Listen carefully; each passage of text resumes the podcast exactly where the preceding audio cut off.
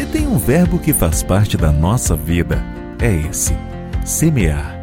Já reparou como todo dia a gente planta algo novo?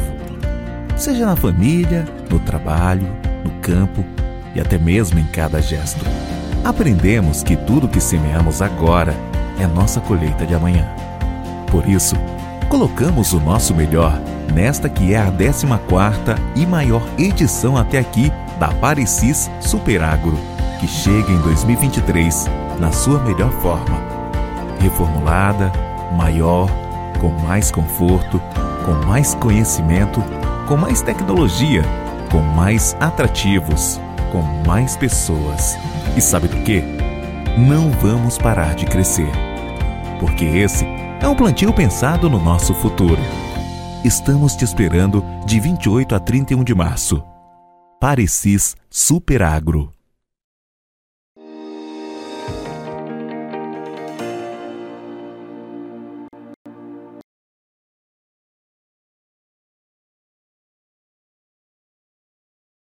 E nesta terça-feira, 28 de março, os preços da soja voltaram a subir. Na Bolsa de Chicago, a notícia é bastante positiva, já que os ganhos foram bastante expressivos. Claro que a gente vai precisar entender como isso se chocou com o dólar em queda aqui no Brasil, frente ao real, e como isso uh, termina né, para o produtor brasileiro. Para nos ajudar a fazer todas essas conexões, Vlamir Brandalize, consultor da Brandalize Consulting, conosco nessa terça.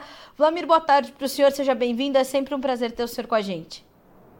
Boa tarde, Carla. Boa tarde a todos. O prazer é nosso. Ainda mais num dia que nem hoje, né? Fazia tempo que a gente não, não via notícias boas aí, Chicago subindo, quebrando essa onda baixista aí de quase três semanas. Né? Demorou, mas veio, hein, Vlamir Brandalize? É, tá tentando formar uma base, tentando formar um fundo aí em cima de alguns fatores. Vamos lá. Vlamir, uh, a gente tem uma, uma notícia nova uh, que chegou nessa terça-feira ou nessa semana que motivou, porque ontem também tivemos alguns ganhos até interessantes, mas hoje vieram maiores do que os de ontem. Tem notícia nova ou é o mercado se recuperando, Vlamir? Olha, o mercado, na realidade, ele não está se recuperando, ele está tentando formar uma base uhum. para ele trabalhar desse como fundo de poço daí para cima, ou seja, ele vinha caindo muito porque continuamos tendo aí o fator negativo muito pesado, que é o grande volume de soja brasileiro ainda para negociar. 80, 90 milhões de toneladas, depende das opiniões. Os mais pessimistas falam que tem 80, os mais otimistas que tem 90. Na realidade, tem uns 85 milhões, é muita soja livre para ser negociada. Isso é um peso, mas da agora ele deixou um pouquinho de lado esses fatores, deixou um pouco de lado a questão eh, da crise financeira, da quebra de bancos, não teve mais bancos, e o mercado, principalmente o chinês, o asiático, ele se animou aí nesse, nessa terça-feira. Então, o pregão lá na China, ele, ele fez o, o minério de ferro, o aço deles lá subir muito forte.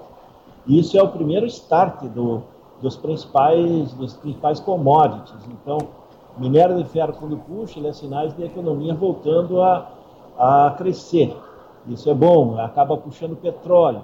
Mas, indiretamente, o minério, quando ele sobe, ele puxa o pessoal que investe nas carnes, na, na suíno, no frango, no ovo, nos contratos futuros dessas commodities aí é, de proteínas.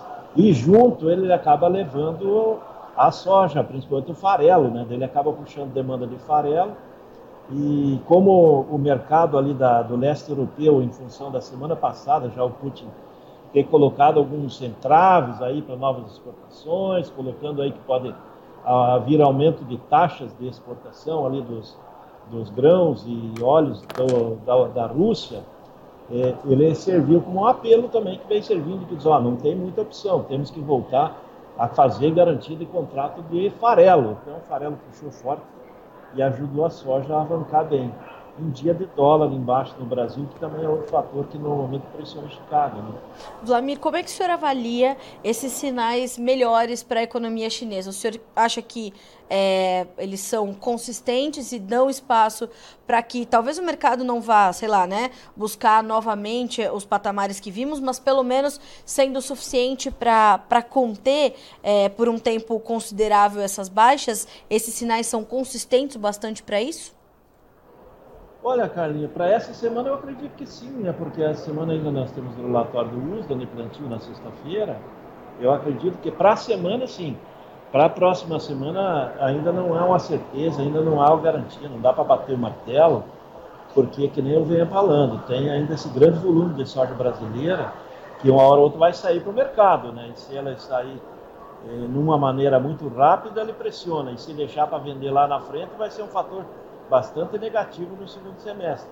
Então tem esse entrave ainda que continua sendo um fator aí para segurar, mas aparentemente os problemas financeiros eles perderam um pouco de fôlego, é, principalmente porque não teve mais notícias negativas de bancos, aí, então o quadro eles ficou um pouco melhor. Vamos dizer assim, o quadro está melhorado, o mercado está formando uma base, tentando formar um ninho para começar a ficar estável para leve alta, mercado fechando novamente, vamos dizer assim, um dia tecnicamente positivo, e é possível que amanhã ainda tenha um pequeno ganho, mas o produtor ainda não pode estar confiante que ele vai segurar ainda esses ganhos agora desses últimos três pregões aí que está em alta. Vlamir, uh, apesar disso, nós tivemos também essa, como o senhor pontuou, né? Essa disparada do farelo. Como é que o senhor avaliou essa, essa alta? Ela foi é, talvez um pouco exagerada ou ela veio adequadamente ao movimento dessa, dessa terça-feira? Porque foi uma alta expressiva, né? Quase 3% ao longo do dia. É, o farelo ele acabou quebrando algumas resistências que tinha, né? Que tinha, ele vinha recuando, que perdeu alguns suportes que se transformaram em resistência lá em Chicago. Agora ele quebrou essas resistências e furou. E automaticamente, quando você quebra a resistência, o mercado inverte e ele joga as apostas tudo para cima. Daí ele continua crescendo, né? E hoje foi esse dia. Não há garantia que amanhã ele vai continuar nessa linha porque ele não tem o potencial aí de seguir muito forte, não. Porque continuamos tendo ainda ofertas do grãos forrageiros, de cevada forrageira, trigo forrageiro, tem vários, vários componentes aí que os chineses têm comprado a, a nível global, aí farelo de, de girassol, é, DDG lá nos Estados Unidos. Então é um momento do farelo, sim, mas ele não tem ainda uma garantia de sustentabilidade. Qualquer notícia levemente desfavorável da economia, que provoca alguma liquidação aí do, das bolsas, principalmente chinesas, o farelo já perde esse, esse, esse, suporte, esses níveis que ele teve aí, vai acabar puxando a soja. Então, é, ainda não estamos aí, não dá para dizer que está uma garantia que o mercado está conseguindo segurar. O mercado de fundamento é um mercado bom, mas como nós temos o entrave da comercialização lenta no Brasil, e outro fator aí, o embarque atrasado aqui no Brasil, ele vem dando esse momento aí positivo. A partir de conseguir dar fluxo de embarques brasileiro, é, ele vai poder ser pressão negativa, né? Porque o, o relatório de ontem, né, da CSEX aí, que vocês divulgaram também, né? É, a soja ainda está muito longe do que era a expectativa de março, né? Nós fechamos janeiro com atraso, com, com soja que ficou para embarcar fevereiro, Fechamos fevereiro com sorte para embarcar em março. Agora vamos fechar a semana a sorte de março na exportação, que vai ficar para embarcar em, em, abril. E é possível que em abril vai jogar para maio. Então esse, esse, esse trâmite, esse atraso aí também é um fator que acabou ajudando um pouco esse mercado, porque a oferta de farelo global ela está muito limitada. Né? A Argentina vem sofrendo e está atrasada a da Argentina. Sim. Vlamir, só que nessa semana também a gente tem um novo boletim do USDA que chega na sexta-feira, dia 31 de março, que vai trazer ali a intenção de plantio do produtor americano, né? O Prospective Plantings. Como é que o senhor está esperando esse relatório? O que, que o senhor imagina que a gente possa, possa ver e o que, que o mercado pode sentir? É um boletim que pode mudar aí a direção dos preços? Olha, Carla, eu estou torcendo que o USDA venha com um relatório com projeção de área menor do que foi apontado no Outlook, ah. da soja principalmente. Estou tá. torcendo que venha com menos de 35 milhões de hectares, é, o produtor americano está meio receoso, o inverno americano está muito longo, ainda está com temperaturas negativas na maior parte do, do norte do cinturão. Hoje em Minnesota estava tá, 10 graus abaixo de zero, semana que vem vai ter muita neve. O produtor está muito cauteloso, né? Então, Sim. se o USDA vier realmente com uma queda de área, eu acredito que nós vamos começar a criar um suporte na soja e o mercado de queda pode estar perdendo os, os momentos. Aí o mercado se, se inverte. Se vier com área de 35,4 milhões de hectares, que foi o relatório lá de fevereiro, ele pode ser um banho de água fria nessa alta da semana. Né? E se vier uma área maior, pior ainda, daí o produtor perdeu uma semana de cavalinho encilhado, e daí na outra semana o mercado vai acabar liquidando, né? Porque o relatório vem nas, uh, no nosso horário 14 horas né, da, da, da sexta-feira, que já é quase final do pregão lá em Chicago. Sim. Mas ainda pode causar um abalo se vier um crescimento de área, né? Porque o produtor aqui brasileiro ele tem que estar consciente que se houver um problema aí com esse inverno um pouco mais longo, que o produtor tenha dificuldade de plantar o milho, ele acaba migrando para a soja. E muitas das vezes ele coloca isso já no relatório inicial, né, que é o primeiro Sim. relatório é, de, de, plantio com área já estimada junto aos produtores, a campo. Né? Então, é um relatório importante. Eu estou torcendo que ele venha positivo, mas mas não há garantia que isso venha a acontecer. Claro. Por isso que essa semana pode ser uma semana interessante para o produtor que trabalha com médias, principalmente que a sorte está hum. se valorizando em dólar. Vladimir, esse é um relatório que marca a chegada efetiva do, das informações da safra 2000, ou da nova safra, né? Nesse caso a 23-24, 2023-24, dos americanos, no, a entrada efetiva e oficial no, no radar dos traders, aí no, no, no andamento do mercado diário? É, aí sim, agora já começa sim, porque daí nas próximas duas semanas começam a aparecer os relatórios é, semanais de, de lavouras. Uhum. Porque o milho provavelmente aí nos estados do sul dos Estados Unidos e até alguma área isolada de soja começa a ser plantado já no começo de abril. Mas as primeiras lavouras começam na semana que vem e aí já começa a surgir relatórios. É, certamente vai começar com atraso nesse ano, né? Porque Alguns estados estão sofrendo com tornados, ainda está problemas aí no, no, clima americano, não está bem regular na maioria das regiões.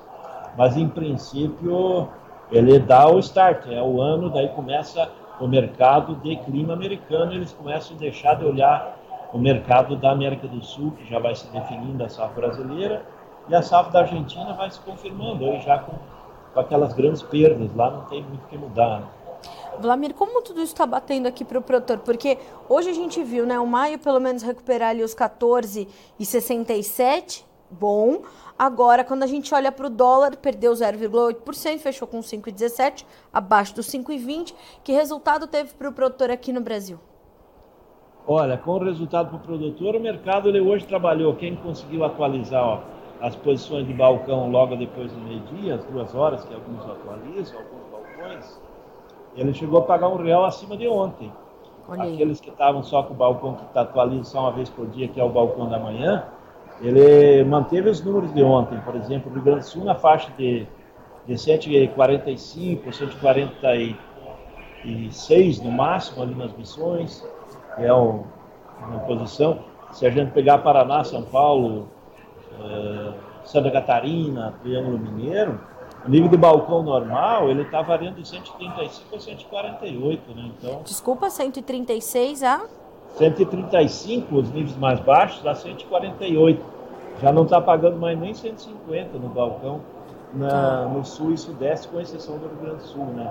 E já, quando a gente fala 148, é uma posição de balcão ali na região de Ponta Grossa, que é uma região já que tem indústria, tem muita indústria e tem está bem perto do porto de Paranaguá, né? então é um nível que se paga melhor nesse momento, já já está trabalhando aí dentro dos melhores níveis do que paga o Rio Grande do Sul, que também se atualizou para baixo nas últimas duas semanas. Né? O mercado gaúcho caiu, caiu 15 reais aí em questão de pouco mais de 10 dias. 15 reais Balcão Gaúcho perdeu em 15 dias, Lamir? É, menos de duas semanas, menos de duas semanas. E como é que estão os portos, Lamir? E os portos hoje estão trabalhando agora na faixa de tarde já um pouquinho melhor que ontem, né? 156 a 164 aí no, no, no agosto, né? 156 no maio e a melhor posição é agosto, é 164. É uma melhor posição em questão de várias semanas. O mercado melhorou também nos portos aí em função de Chicago, né? Mesmo o dólar em queda, nós tivemos uma melhora nos valores aí nos portos também. Né? Talvez amanhã acabe refletindo até um um pouquinho melhor no balcão aí no interior do Brasil, pagando pelo menos um real a mais. Agora, Flamir, o produtor brasileiro está aproveitando esses, esses cavalinhos encilhados que estão passando ou ainda está é, assistindo o mercado acontecer? Olha, eu acho que essa semana vai rodar aí bons volumes, porque o produtor ele levou um susto tão grande nas últimas três semanas. Sim. E ele só vendo cair, cair, cair, diz, ah não, quando voltar um pouco eu, eu começo a fazer uma posição. E como nós tivemos um alta interessante em dólar, principalmente, né?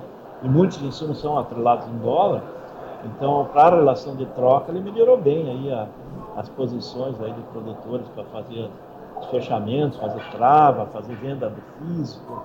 E é uma semana que talvez o produtor tenha um cavalinho encilhado para fazer a média, né? Porque é que nem a gente comentou, não, não há garantia que a partir de sexta-feira, depois do relatório do plantio, é, do que vem do plantio, o mercado se sustente, né? Porque os chineses estão do outro lado esperando também, né? Se o, se o aumentar a área plantada, eles vão entrar com posições de venda em Chicago e não de compra, né? Então, essas altas podem ser perdidas.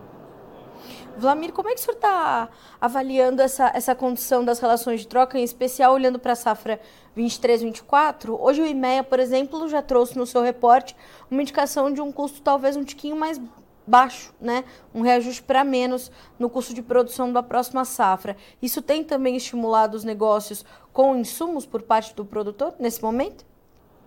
Olha, tem, porque os fertilizantes recuaram bastante nas últimas semanas, né? Ele estava, vamos dizer assim, no melhor nível aí quase dois anos. E agora em diante é difícil começar a cair mais, né? Porque o pessoal já está comprado nos importados, já está comprado em dólar, então as empresas não vão vender com prejuízo. Então a relação de troca, ela melhorou bastante, né? Provavelmente os dados do INE são da semana passada, que já tinha melhorado. Nessa semana, se eles forem fazer uma nova avaliação, vai ser uma relação um pouco melhor ainda. Então já está numa posição que o produtor pode, pode entrar e fazer alguma coisa para não deixar para frente, né? Porque com negócios travados, muito travado, acaba atrapalhando depois no segundo semestre, muitos importadores não compram mais, né? Daí pode faltar produto aí no, no, no, início da safra, né? podem ter comprometimento, falta de adubo, falta de defensivos, porque os importadores não vão carregar riscos, né? Isso que, comprar muito para esperar para vender na boca da colheita, ninguém faz mais. Então, talvez seja o momento para o produtor dar uma estudada nas posições e ver o que é mais vantajoso para ele. Né? E está no front também um arcabouço fiscal místico e surpresa do Fernando Haddad, né, Vlamir? Pode mexer no dólar e pode mexer nos nossos prêmios também, né? Ixi, pode, pode, pode, vir, pode vir uma bomba também, né? Porque pode. Vai que eles colocam uma taxação geral aí. Então o produtor também tem que ficar cauteloso. Não sei se depois passa no Congresso, né? Mas. Pois é. Esse arcabouço aí ainda está tá, estão demorando eles porque eles, ó, vamos, vamos dar um susto no povo, né? Eles estão então, querendo judiar o agro, né? Não dá pra gente dormir de pouco aí com esse pessoal. Tá, que tem que dormir com um olho aberto e outro fechado, Vlamir Brandalice. É isso aí. Jornalista tem que dormir com os dois abertos, porque não tem a menor condição. É isso aí. Mas uma semana boa, começando bem. Semana bem, boa. Hoje já melhorou bastante. Devemos Vamos torcer ter... que amanhã continue, né? Vamos torcer e devemos ter, portanto, uma semana caminhando aí com um volume melhor de negócios, portanto, em relação às outras semanas, Vlamir? Provavelmente sim, provavelmente vai destravar muitos negócios, né? Está chegando muito perto de posições esperadas pelos produtores, muitos negócios de troca, barter. Está chegando num momento interessante aí para o produtor novamente. E eu acho que aqueles que acompanham bem o mercado, fazem contas, eles vão acabar aproveitando essa semana aí para fazer um movimento. Sim. O senhor fala conosco de onde hoje, Vlamir? Hoje nós estamos aqui na Parecis Super Agro, Campo Novo do Parecis, na feira, a grande feira do oeste do Mato Grosso. E clima bonito, tempo aberto desde manhã, sol, uma feira gigante aqui. Ano passado nós estávamos aqui na feira também.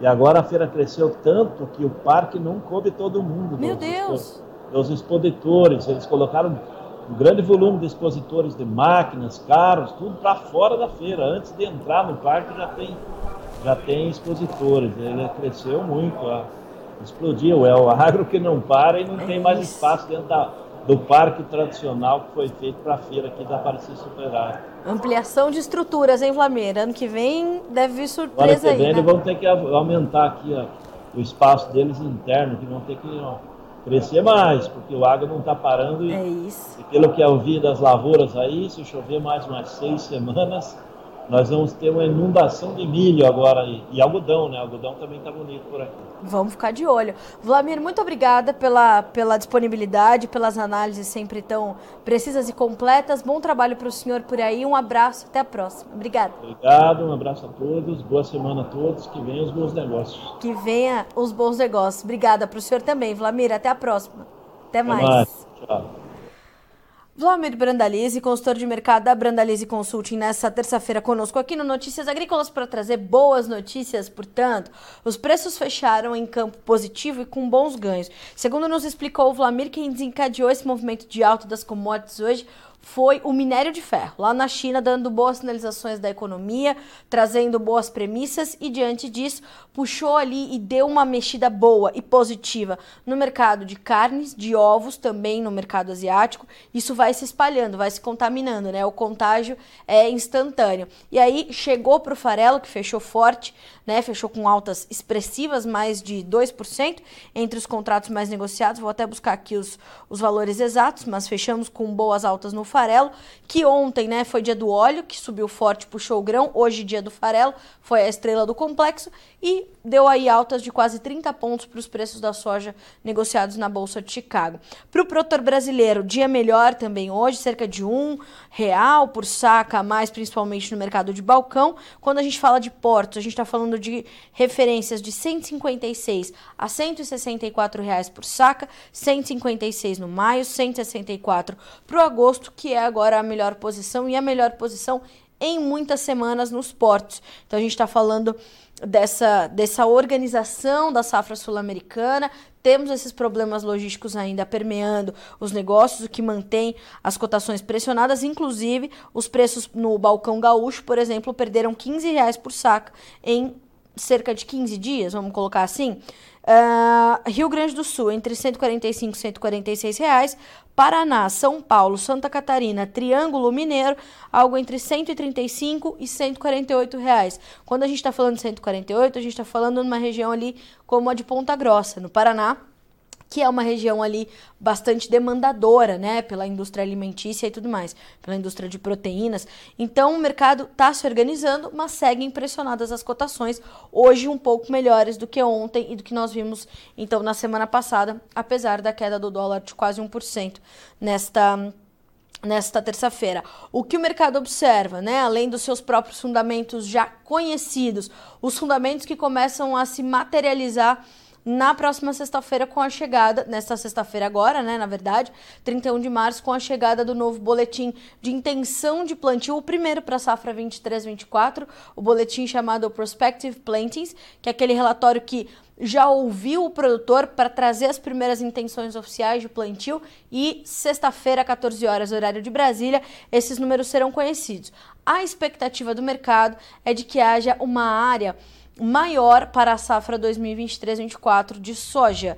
Agora a gente vai precisar entender como vai ser feita a comparação com a área estimada pelo USDA no Outlook Forum em fevereiro, que ali são uma, um, primeiras leituras do departamento americano, sem fazer essa pesquisa efetiva com o produtor, muito mais focada no seu embasamento histórico.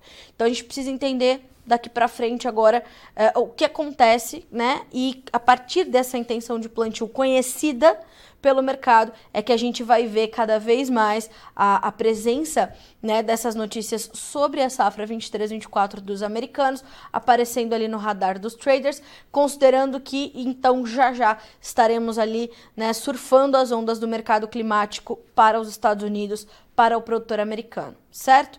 Vamos ver como ficaram as cotações na Bolsa de Chicago nessa terça-feira, números na tela para você. Maio fecha com 25 pontos e meio de alta, coisa boa dessa notícia, né? E 14 dólares e 67 centes por bushel. A gente tem ainda o contrato julho com 14 dólares e 44, subindo 13 pontos mais, perdão, 23 pontos mais 75. Nós temos ainda o agosto com 13,98, 21 pontos mais 25 de alta. O setembro 13 dólares e 30, 16 pontos mais 75 de ganho. Para o milho, Os preços terminaram em campo misto e estáveis. O maio, 6,47, um ponto de baixa. O julho também caindo 0,25 para 6 dólares e 29. O setembro, 5 dólares e 80, caindo, ou melhor, subindo 2 pontos. E o dezembro, 5 dólares e 72, com 2 pontos e meio de alta. Vamos checar também o trigo, que hoje também fecha estável. O maio, 6,99. O julho, 7 dólares e 11. O setembro, 7 dólares e 23. O dezembro, 7 dólares e 40. Altas que variaram de um 1,75 a 2,5 pontos e meio. Prometi as altas do farelo de soja e aqui elas estão. O contrato maio fecha com uh, ah, 2,7% de ganho, 457 dólares e 90 centes por tonelada curta. O junho, 453 dólares e 60 centes. O agosto, 444 dólares por tonelada curta e o setembro 431,30 e as altas nos principais contratos variando entre 1,9% e 2,7% nessa terça-feira. Farelo de soja, estrela do complexo uh, na Bolsa de Chicago, mercado futuro norte-americano. Senhoras e senhores, a gente continua com a nossa programação nesta quinta-feira para que vocês sejam os produtores rurais mais bem informados do Brasil. Virginia Alves já já assume aqui a bancada para te atualizar sobre as informações da cafeicultura cultura brasileira lá em Brasília. Atenção que boas novidades vêm por aí. A gente fica por aqui com esse boletim, mas continue nos acompanhando.